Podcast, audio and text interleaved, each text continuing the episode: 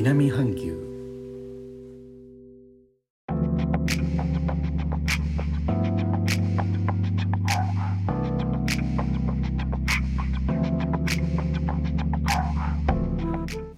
インドネシアから高野です。日本との間約6000キロジャワ島中部の古い都ジョクジャカルタからお送りしております。日本とは一味も二味も違う東南アジアのライフスタイル声でお届けします。今年2021年1月のネット上の報道等によりますと世界最古となる4万5500年前のイノシシの壁画がインドネシアで発見されました。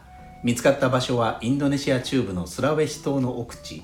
最も近い道路から徒歩で約1時間はかかる人里離れた谷間にある洞窟です。絵は縦54センチ横136センチ。暗い赤色の土の顔料を用いて描かれていてこの地方に住んでいるイノシシの特徴が確認でき絵の近くには手形も2つ押されています。今回の発見よりも前に最も古いとされていたのは少なくとも4万3900年前に描かれた人と動物の壁画で同じスラウェシ島で発見されたもの。ということでかなり古くから人が定住していたというのは確かなようです。このニュース以前このチャンネルでも話題に取り上げましたがこの洞窟内部の映像が公開されました。概要欄のリンクからお楽しみください。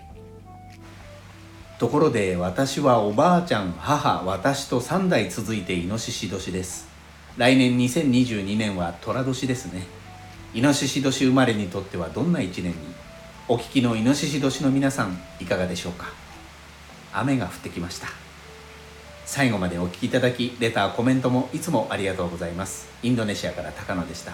それではインドネシア語でのご挨拶またお会いしましょう。参拝ジュンパラギ